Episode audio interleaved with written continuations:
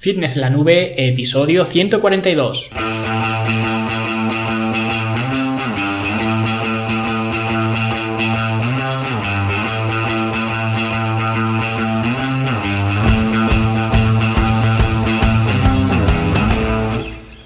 Bienvenidos a todos un viernes más aquí a vuestro podcast, a Fitness en la Nube, donde hablamos de fitness, de nutrición, de entrenamiento y donde cada viernes, cada semana os traigo las técnicas, los consejos, los trucos, estrategias y como lo queráis llamar para que construyáis un mejor físico y tengáis un estilo de vida más activo y más saludable.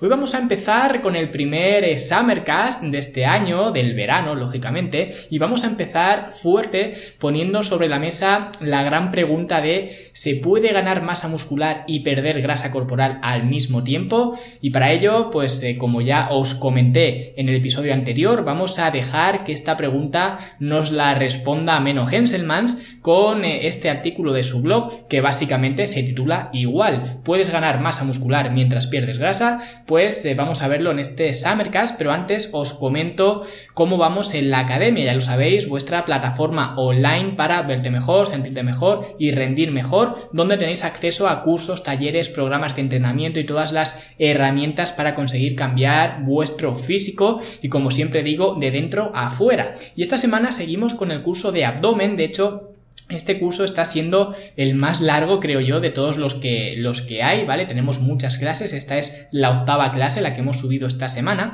y es eh, una clase muy interesante porque en esta clase hemos visto las reglas de aplicación de todo el material de este curso. Es decir, ya hemos visto, pues, en este curso las funciones del abdomen, atendiendo a eso ya hemos visto cómo trabajar el abdomen, y atendiendo a eso hemos visto las diferentes categorías, por así decirlo, de ejercicios que deberíamos hacer para trabajar trabajar el abdomen y hemos visto múltiples ejemplos de cada una de esas eh, categorías. Entonces, en esta clase lo que hacemos es ver cómo crear las secuencias de trabajo, cómo integrarlas en nuestros eh, programas de entrenamiento, ya que esto es muy importante porque a lo mejor algunos de vosotros estaréis haciendo los programas que hay de entrenamiento dentro de la academia, otros no, a lo mejor estáis haciendo un programa de fuera de la academia, de vuestro entrenador o de lo que sea, otros estaréis haciendo el programa en forma en casa de la academia, por lo que vamos a ver dos opciones para integrar las secuencias en nuestro trabajo eh, convencional de, pesas. Y luego también vemos cómo aclimatarnos para conseguir completar estas secuencias de forma eficiente y hacerlo poco a poco. Y además, eh, lo que tiene de particular esta clase también es que es en formato texto, ¿vale? Es eh, tipo artículo, digamos, ya que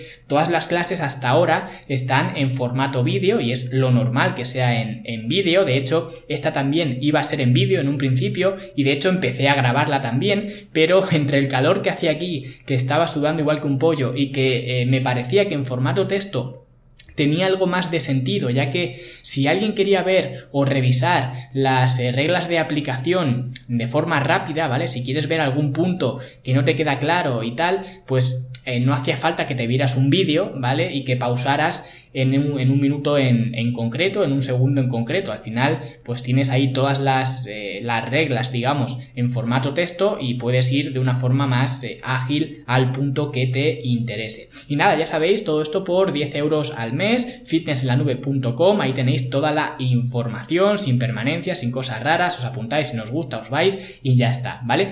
Y ahora sí vamos a ponernos con esta gran pregunta de la humanidad de si se puede ganar músculo y perder grasa a la vez y lo vamos a ver, como os he dicho, de la mano de Meno Henselmans, que si recordáis eh, fue uno de los que cité en el episodio anterior, que os dije que era una persona muy analítica, es muy científico, eh, todo al detalle y este artículo que os voy a leer es una prueba viviente de este estilo tan eh, recto, digamos, de, de, este hombre, ¿no? Porque vais a ver que voy a citar eh, varios eh, estudios y estos estudios los vais a encontrar eh, tanto en las notas de este programa que sería fitnesslanube.com barra 142 que sería el episodio que estamos haciendo este Summercast como también lógicamente en el artículo original que escribió él no que también pondré las notas del programa. Esto lo repito siempre porque siempre hay alguno que, me pregunta que los estudios que cito y tal que en este caso no los voy a citar yo los, los cita él no pero Pero bueno, que los estudios que cito en el podcast, que dónde los puede encontrar y tal, pues siempre están en las notas del programa y ahora pues no es una excepción. Así que vamos allá, empezamos a leer el artículo de si se puede ganar masa muscular y perder grasa corporal al mismo tiempo. Vivimos tiempos tristes para el culturismo, aunque cada vez hay menos mitos, esos mitos se reemplazan por el nadaísmo culturista. Parece que ahora nada importa. El escepticismo está genial, pero ese escepticismo se está convirtiendo en pesimismo que está matando el espíritu del culturismo de intentar siempre mejorar y buscar los límites. Este nadaísmo de que nada importa ha cogido el significado de que nada funciona. Cuando nada funciona, nada es posible. Si alguien gana músculo durante su puesta a punto, inmediatamente se le acusa de utilizar sustancias prohibidas. Eso es porque mucha gente cree que no puedes ganar músculo y perder grasa al mismo tiempo. Otros dicen que es teóricamente posible, pero que solo ocurre con principiantes absolutos y consumidores de sustancias prohibidas. Y hay algunos que defienden que los programas de recomposición corporal son la mejor forma de progresar y que no se deberían de hacer ni épocas de volumen ni épocas de definición. Vamos a ver qué dicen los hechos. La primera ley de la termodinámica. Seguramente hayas escuchado alguna vez que ganar músculo y perder grasa a la vez es imposible debido a la termodinámica. El argumento es el siguiente. Punto 1. Para ganar músculo necesitas acumular energía y para perder grasa necesitas quemar energía. Punto 2. Cuando tienes un superávit calórico, tu cuerpo almacena energía. Cuando estás en un déficit calórico, tu cuerpo pierde energía. Y punto 3. Dado lo anterior, debes estar en un superávit calórico para ganar músculo y en un déficit calórico para perder grasa. Los primeros dos puntos son ciertos. Estos son los que se refieren a la primera ley de la termodinámica, también llamada la ley de la conversión de la energía. Esta ley significa que la energía no puede simplemente desaparecer, sino que tiene que ir a algún sitio. Construir nuevo músculo o grasa requiere energía y destruirlos también requiere energía. Sin embargo, el punto 3, que es la conclusión, es falsa. ¿Por qué? Porque el músculo y la grasa son diferentes compartimentos dentro del cuerpo. Por tanto, el cuerpo destina energía hacia la masa muscular o hacia la masa grasa de forma independiente. Los investigadores se refieren a esto como partición calórica y el resultado de los cambios en la masa muscular y la masa grasa debido a esta partición se expresa como el ratio P. Por supuesto, el cuerpo necesita otras sustancias para construir masa muscular, al igual que necesitas ladrillos para construir una casa. Vamos a ver qué es lo que el cuerpo necesita exactamente. Según el estudio de Hainsfield de 1982, donde amablemente diseccionaron varios cadáveres para nosotros, esta es la composición del tejido muscular humano. Agua, proteínas, glucógeno y triglicéridos. Por tanto, ¿qué es lo que se necesita para construir masa muscular? Primero, mucha agua y puedes beber tanta agua como quieras durante una fase de definición, no hay ningún problema con esto. Segundo, diferentes tipos de proteínas y de nuevo, durante una fase de definición, sigues consumiendo la proteína suficiente. Tercero, glucógeno y triglicéridos. Esta es básicamente la parte de la energía, porque la glucosa y la grasa son nutrientes no esenciales que puede obtener tu cuerpo por sí mismo. Y también necesitamos mucha más energía extra, ya que simplemente el proceso de síntesis proteica es un proceso costoso para el cuerpo y requiere energía. Así que, resumiendo, necesitamos proteína, agua y energía. ¿De dónde sacamos la energía? Es fácil, tu cuerpo ya tiene mucha. Vamos a ponerme a mí mismo como ejemplo en una buena condición física cuando peso alrededor de 87 kilos al 6% de grasa corporal y la gente piensa que en esta situación casi no hay nada de grasa corporal, pero la realidad es que sigue habiendo bastante energía incluso en esta situación, 5,2 kilos para ser exacto. Si convertimos esta grasa en energía metabolizable, tenemos más de 49.000 calorías listas para utilizar. Eso es suficiente para construir muchos kilos de masa muscular sin contar ni siquiera la energía que sigues consumiendo en tu dieta aunque estés en un déficit calórico. Esto y siempre y cuando tu cuerpo tenga el suficiente estímulo para construir masa muscular, que lo tendrá si tienes un programa de entrenamiento optimizado, te encuentras con que el cuerpo tiene tanto los medios como la voluntad de construir masa muscular mientras que pierdes grasa al mismo tiempo. Y ahí lo tienes, crecimiento muscular en calórico. La conclusión de esto es que la termodinámica no excluye la posibilidad de ganar masa muscular mientras se pierde grasa al mismo tiempo. Y la teoría está muy bien, pero ¿qué es lo que ocurre en la vida real? ¿Es la gente realmente capaz de ganar músculo al mismo tiempo que pierde grasa? Pues en un estudio hecho con oficiales de policía con sobrepeso, a quienes incorporaron un programa de entrenamiento con pesas, consiguieron perder 4,2 kilos de grasa y ganar 4 kilos de músculo en 12 semanas. E irónicamente, aquellos que se consideran entrenadores basados en la ciencia son los primeros que dicen que no puedes ganar músculo y perder grasa al mismo tiempo. Y aún así hay gente en docenas, si no en cientos de estudios, donde han perdido grasa y ganado músculo al mismo tiempo cuando empezaron a entrenar con pesas, incluso en algunas ocasiones haciendo solamente entrenamiento de resistencia aeróbica, como en estos estudios. Gente joven, sanos, enfermos, hombres, mujeres, obesos, delgados, todos consiguen recomposición corporal, incluso con un entrenamiento mediocre, con dietas pésimas e ingestas subóptimas de proteínas. Incluso ancianos de más de 60 años generalmente ganan sobre 1,8 kilos de masa muscular, mientras pierden grasa en 12-16 semanas, como en estos estudios. Pero esta gente no había entrenado prácticamente nunca, así que no es muy relevante para nosotros. Pero aquí os dejo un ejemplo de un cliente mío con más de 20 años de experiencia y que antes de empezar a trabajar conmigo ya movía 107 kilos de press de banca para 5 repeticiones. Durante nuestro trabajo se midió la grasa corporal mediante DEXA cada 3 semanas. En 2 meses y 18 días perdió 3,1 kilos de grasa mientras que ganó casi la misma cantidad de músculo. En su último pesaje solo hubo 8 gramos de diferencia cuando empezamos. Sigue sin estar convencido. En individuos con experiencia entrenando no es tan común ver esta recomposición corporal como en principiantes, eso es obvio, pero aún así es bastante posible si estás haciendo un buen programa de entrenamiento. Muchos de mis clientes con acceso a métodos fiables de medición de grasa corporal, como el DEXA, han ganado masa muscular mientras han perdido grasa corporal. Por supuesto, serías inteligente si desconfiaras de estos resultados de mis clientes, así que vamos a apoyarlo con algunos estudios científicos.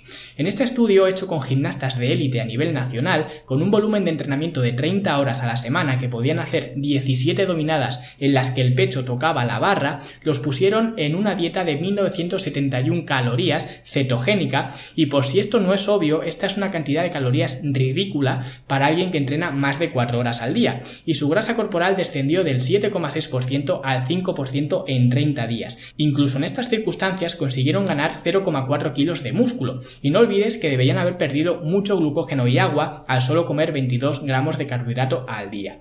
Otros resultados similares de recomposición corporal se han encontrado en deportistas de élite de otros deportes. En estos dos estudios se encontró una recomposición corporal positiva en competidores de rugby. Otro estudio también encontró una mejora de la recomposición corporal en personas que hacían press de banca con más de 180 kilos. Este otro estudio hecho con jugadores de fútbol de la división NCAA que hacían sentadillas con más de 174 kilos y press de banca con con más de 131 kilos, también encontró efectos positivos en la recomposición corporal. Incluso algunas mujeres compitiendo en la IFBB consiguieron ganar músculo durante su preparación en un estudio que monitorizaba sus variaciones hormonales. Conclusión, ganar músculo en una dieta de pérdida de peso no solo es posible, sino que debería ser lo esperable para la mayoría de personas en un programa de entrenamiento serio, siempre y cuando el estímulo para desencadenar el crecimiento muscular esté adecuadamente implementado, el cuerpo hallará una forma de hacerse más grande. Tu cuerpo no es el enemigo, es una máquina milagrosa de supervivencia que se adapta al estrés que tú le impones. Y cuando lo entiendes, puedes controlarlo.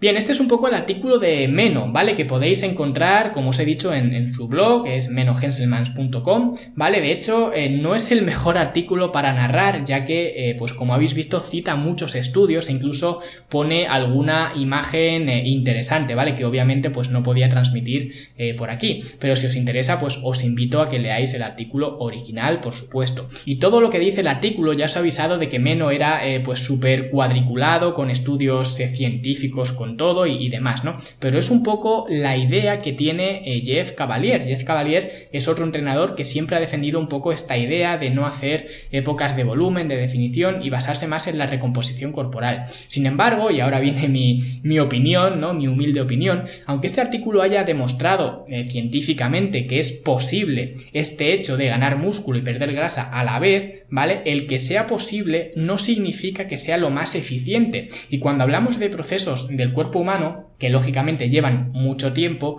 pues eh, cuanto más eficientes hagamos estos procesos, mejor. Porque por eso digo siempre que hay que leer y luego hay que interpretar. Porque alguien lee esto o escucha este episodio que os he narrado y la conclusión que se puede llevar es eh, pues la misma conclusión del artículo de, de Meno, ¿no? Es que buscar una recomposición corporal siempre es mejor que hacer fases de definición o fases de volumen. Sin embargo, ni siquiera el mismo Meno Henselmans se ata la las manos así, porque él sí que recomienda protocolos de volumen, entendiendo eh, volumen como estar por encima de tus eh, calorías de mantenimiento, ¿vale? Estar en un eh, superávit calórico, ¿vale? Meno hace este tipo de estrategias también, ¿vale? Y según esto, no debería de hacerlo si fuera un cuadriculado que eh, pues se leyera esto y aplicara esto como si fuera una religión, ¿vale? Pero lo hace porque sabe que es más eficiente. Entonces, bajo mi opinión, como os he dicho, este artículo donde se demuestra científicamente, o él eh, trata de demostrar científicamente que es posible ganar músculo mientras se pierde grasa,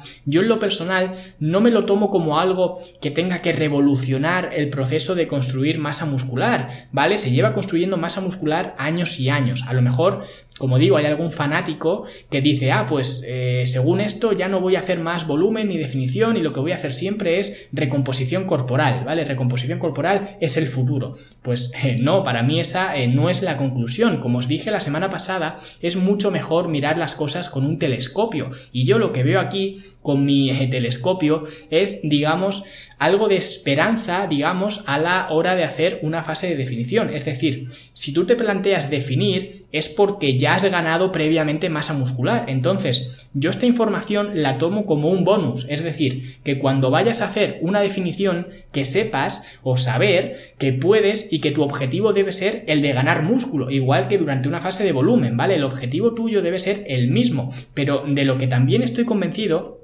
es que durante un superávit calórico, pues es más plausible, digamos, ganar masa muscular, porque vas a estar más saciado, vas a comer más, entonces te vas a, saciar más, tienes más energía, por lo que también tienes mejores entrenamientos, generalmente también duermes mejor, o sea que el cuerpo está más eh, a gusto y en mayor predisposición, ¿vale? Para ganar eh, masa muscular. Entonces, por eso para mí es eh, un proceso más eficiente ganar masa muscular en un superávit calórico que en un déficit calórico. Y de hecho, como he comentado antes, Meno Henselman también recomienda épocas de volumen dependiendo de eh, pues la persona, ¿no? Como siempre, pero no tacha las épocas de volumen y definición, ¿vale? No se enfoca solamente eh, como si estuviera, como digo, mirando con un microscopio solo en hacer recomposición corporal, ¿por qué no? Porque él también, aunque escriba esto y aunque demuestre que se puede hacer, no significa que se deba hacer o que se deba de hacer eh, siempre o que se deba de buscar siempre. Entonces esto es un poco también para que veáis que las cosas no son o blancas o negras, que se puede ganar masa muscular y perder grasa incluso en atletas avanzados, que es un poco